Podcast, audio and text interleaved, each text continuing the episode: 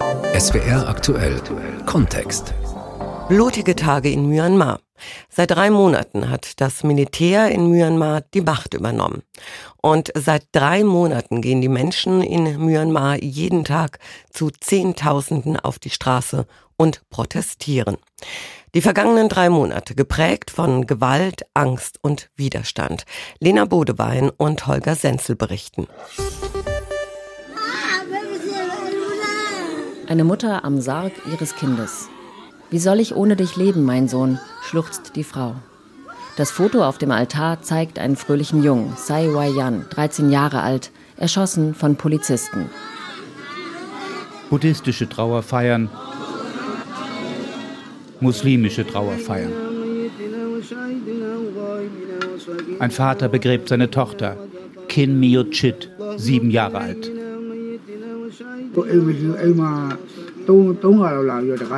Die Soldaten haben die Tür aufgebrochen und sind hereingestürmt, obwohl wir die Eingänge mit unseren Fahrrädern blockiert hatten. Ich packte meine Tochter, um mit ihr zu fliehen, aber die Soldaten traten uns in den Weg und fragten, ist noch jemand im Haus? Dabei schossen sie und sagten, lüg uns nicht an, alter Mann. Mein Mädchen wurde getroffen, während sie an meiner Brust lehnte. Tag für Tag werden überall in Myanmar Väter, Mütter, Töchter, Söhne, Freunde und Ehemänner zu Grabe getragen.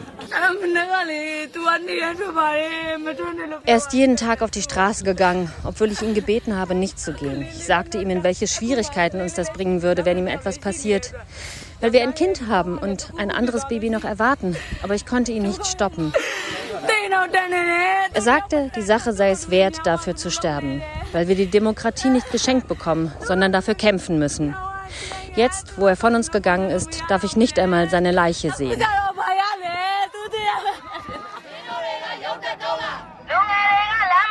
Als die erste Demonstrantin Mitte Februar durch eine Polizeikugel starb, ging ein Aufschrei durch die Welt.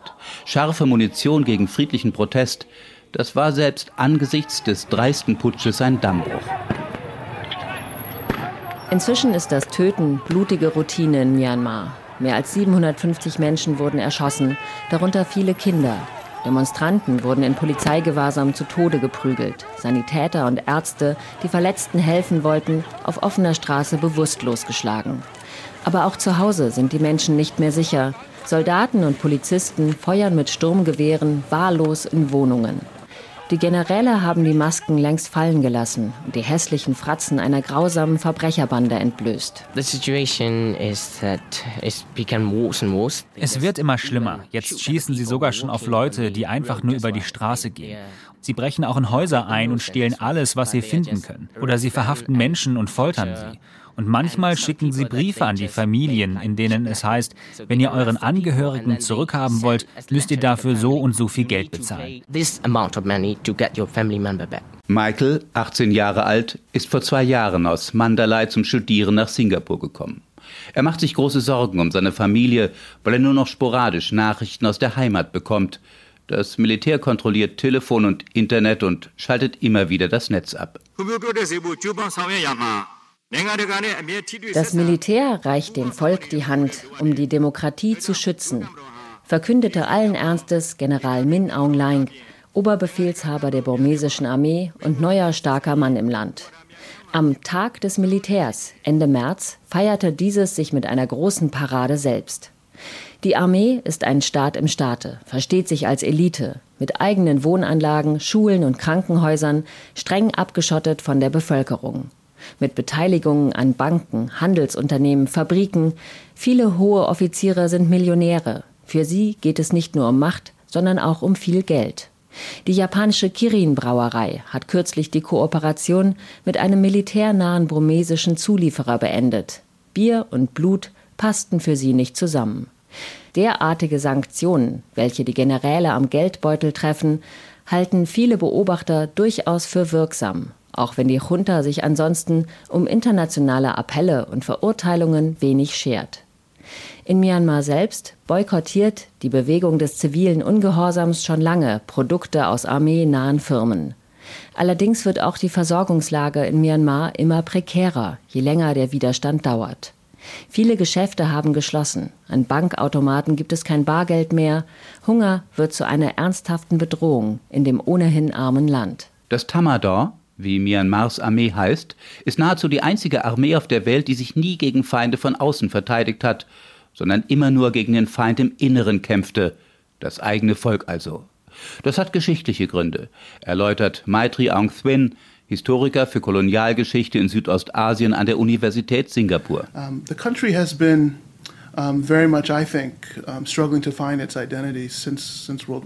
dieses Land hat seit dem Zweiten Weltkrieg sehr viele Kämpfe ausgefochten, um seine Identität zu finden. Nachdem die Briten ihre ehemalige Kolonie verlassen hatten, entstand ein Vakuum. Und diejenigen, die bis dahin vereint waren, um gegen die Japaner zu kämpfen, endeten dann in zahllosen Kämpfen gegeneinander. Dazu gehören die vielen ethnischen Minderheiten, von denen es 135 in Myanmar gibt. Karen, Chin, Shan, Kachin, Rakhine oder Mon. Während die Bevölkerungsmehrheit, die Barma, im Landesinneren lebt, siedeln die ethnischen Minderheiten in den Außenregionen Myanmars. Fast alle dieser Gruppen unterhalten Milizen, teils noch mit Waffen aus dem Zweiten Weltkrieg, die gewaltsam für mehr Unabhängigkeit und gegen die Armee kämpfen. Die ganze Grausamkeit dieser ethnischen Konflikte zeigte sich im Rakhine-Staat, wo die Armee unter dem Vorwand des Antiterrorkampfes mordete, vergewaltigte und Dörfer in Brand setzte. Eine Million Angehörige der muslimischen Minderheit der Rohingya flohen vor der Gewalt nach Bangladesch. Und Rakhine ist nur einer von vielen Brandherden. Myanmar ist in seinen Grenzgebieten ein von blutigen Auseinandersetzungen geprägtes Land. All diese auch untereinander zerstrittenen Untergrundarmeen haben nun verkündet, sich zu vereinen und gemeinsam den Widerstand gegen die Militärjunta zu unterstützen. Myanmar droht ein Bürgerkrieg wie in Syrien, so fürchten die Vereinten Nationen. Die Armee kämpft für Unabhängigkeit und Einheit. Dieses Image pflegt das Militär bis heute. Als Myanmar 2011 in eine Art Demokratie aufbrach, beanspruchte das Militär selbstverständlich entscheidende Schlüsselpositionen. Das Verteidigungsministerium, das Ministerium für Grenzangelegenheiten, das Innenministerium. Unabhängig vom Wahlausgang zudem mindestens 25 Prozent der Parlamentssitze. Und die Armee diktierte auch die Verfassung mit einer Art Putschautomatik. Wenn das Militär die Sicherheit des Staates, die Stabilität oder die Verfassung gefährdet sieht, dann übernimmt es die Macht. So geschehen am 1. Februar. Nachdem die Vorwürfe des Militärs, bei der Wahl im vergangenen November sei betrogen worden, nicht fruchteten. Aung San Suu Kyis Spagat zwischen demokratischen Interessen und dem Machtanspruch des Militärs war somit gescheitert. Für den jungen Burmesen Michael war dies der Sündenfall der Demokratie-Ikone, der sich in einer künftigen Demokratie nicht wiederholen dürfe. And Suu Kyi trying to reconcile with the military Aung San Suu Kyi hat versucht, sich mit dem Militär zu versöhnen, aber das war von vornherein zum Scheitern verurteilt. Deshalb kam dieser Putsch für mich auch nicht überraschend, denn letztlich wurde die gewählte Regierung vom Militär kontrolliert. Und weil Aung San Suu Kyi und ihre Partei so populär waren, haben sie den Stecker gezogen. Ich denke, wir sollten das Militär nicht in der Politik haben. Das ist nicht die Aufgabe einer Armee und funktioniert nicht in einer Demokratie. Ich meine in einer wahren Demokratie.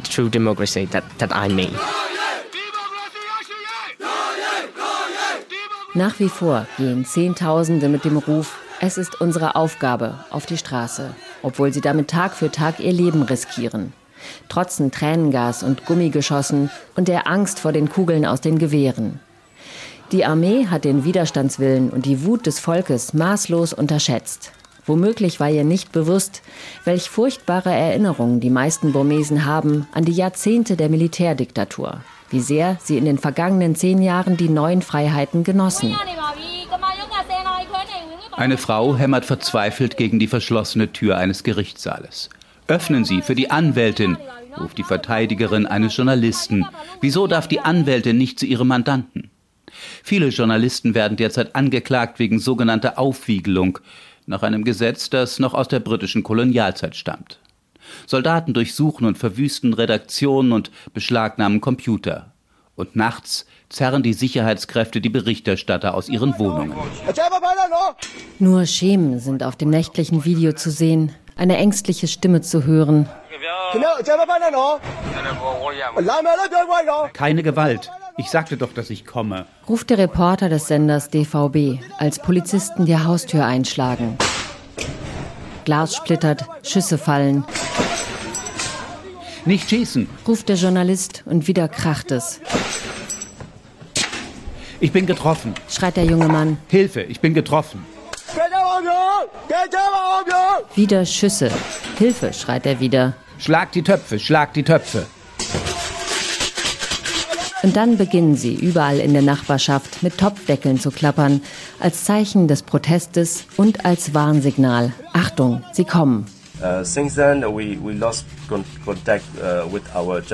Seitdem haben wir jeden Kontakt zu unserem Kollegen verloren, sagt sein Chef Utan Win Tut. Uh, Auch seine Familie weiß nichts über seinen Verbleib und sein Anwalt bekommt keine Information. Utan Win Tut ist Nachrichtendirektor von DVB. Die Lizenz hat das Militär dem Sender entzogen. Auch andere Medien dürfen nicht mehr senden oder drucken. Es gibt jetzt nur noch das staatliche Fernsehen MRTV und den Sender der Armee. Umso wichtiger seien die sozialen Medien für die Verbreitung von Informationen, sagt Utan Win Tut. Also Viele unserer lokalen Korrespondenten verstecken sich. Sie bleiben auch nie lange an einem Ort, sondern sind ständig woanders. Aber sie machen natürlich weiter mit ihrer Arbeit, meistens mit ihren Smartphones. Denn jeder hier verlässt sich auf die Nachrichten und die Videos, die wir auf Facebook posten. Oder wir teilen im Messenger-Dienst Telegram Informationen über die Bewegungen von Polizei und Militär auf den Straßen.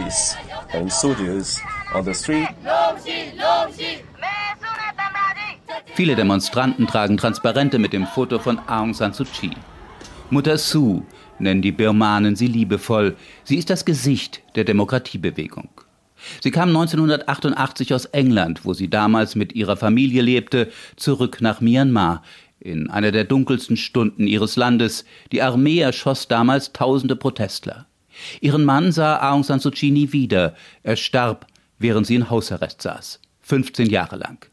Sie hat ihre Familie geopfert, um der Heimat zu dienen. Das ist die Heldinnengeschichte der Aung San Suu Kyi in Myanmar. Und so reduziert sich das Programm ihrer Partei letztlich auf einen Punkt. Aung San Suu Kyi. Mit ihr gewann die Nationale Liga für Demokratie vergangenen November die absolute Mehrheit. Und deshalb ist sie der Militärjunta ein Dorn im Auge.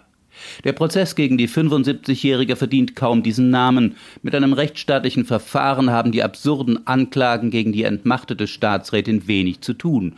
Letztlich soll sie politisch kaltgestellt werden. Denn als Vorbestrafte dürfte sie bei künftigen Wahlen nicht mehr kandidieren.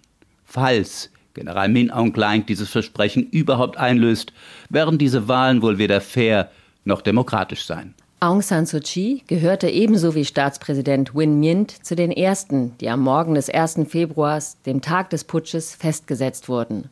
Nur wenige Stunden bevor das gewählte Parlament zu seiner konstituierenden Sitzung zusammenkommen sollte, fuhren Armeefahrzeuge vor den Häusern der Abgeordneten vor. Ich bin geflohen, barfuß, habe mich versteckt, als die Soldaten mich holen wollten. Nor Susanna Lala Sue gewählte Abgeordnete, Kämpferin für Rechte von Frauen und ethnischen Minderheiten, erzählt von ihrem Leben seit dem Putsch am 1. Februar. But in the midnight of the next day, am nächsten Tag warteten sie immer noch in meinem Haus, also floh ich in ein Dorf der ethnischen Minderheiten in meiner Region. Doch nach zwei Wochen gab es Luftschläge. Das Militär hat Dörfer der ethnischen Minderheiten bombardiert. Also rannten wir in den Dschungel. Die Dorfbewohner und ich, 500, 600 Menschen, versteckten uns, ohne Wasser, ohne Nahrung, ohne Schutz, ohne sanitäre Einrichtungen. Und diese Menschen zu sehen, alte Kinder, die um ihr Leben rennen müssen, es ist herzzerreißend.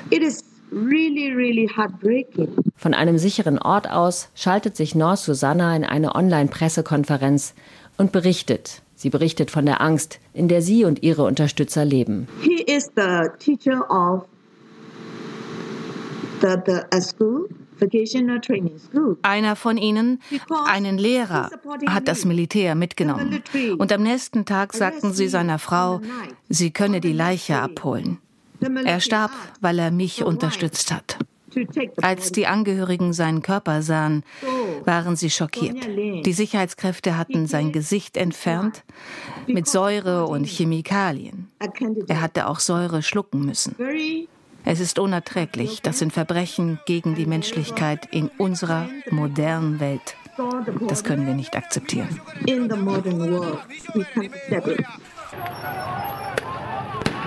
Längst schießen die Sicherheitskräfte nicht mehr nur mit Gewehren. Sie setzen Granaten ein gegen unbewaffnete Demonstranten und werfen Bomben auf Dörfer. Die Junta hat offenbar die letzten Skrupel abgelegt und scheint fest entschlossen, den Protest mit allen Mitteln niederzuschlagen, wie blutig auch immer. Die Aussichten für die Demokratie in Myanmar sind düster. Zu befürchten sind noch mehr Blut, noch mehr Tote, noch mehr Gewalt. Neuwahlen und die Rückkehr zur Demokratie hatten die Militärs versprochen. Jetzt wollen sie offenbar nur noch Friedhofsruhe im Land erzwingen. Und trotzdem gehen die Menschen weiter auf die Straße mit Liedern gegen Gewehre. Und trotzdem glaubt Michael, dass die Demokratie am Ende siegen wird. Wir sind erschöpft, aber unsere Seelen sind wirklich stark. Also bleiben wir auf dem Weg gegen das Militär. Und wir werden morgen und für die Zukunft stark sein. Blutige Tage in Myanmar. Das war ein Feature von Lena Bodewein und Holger Senzel in SWR Aktuell Kontext.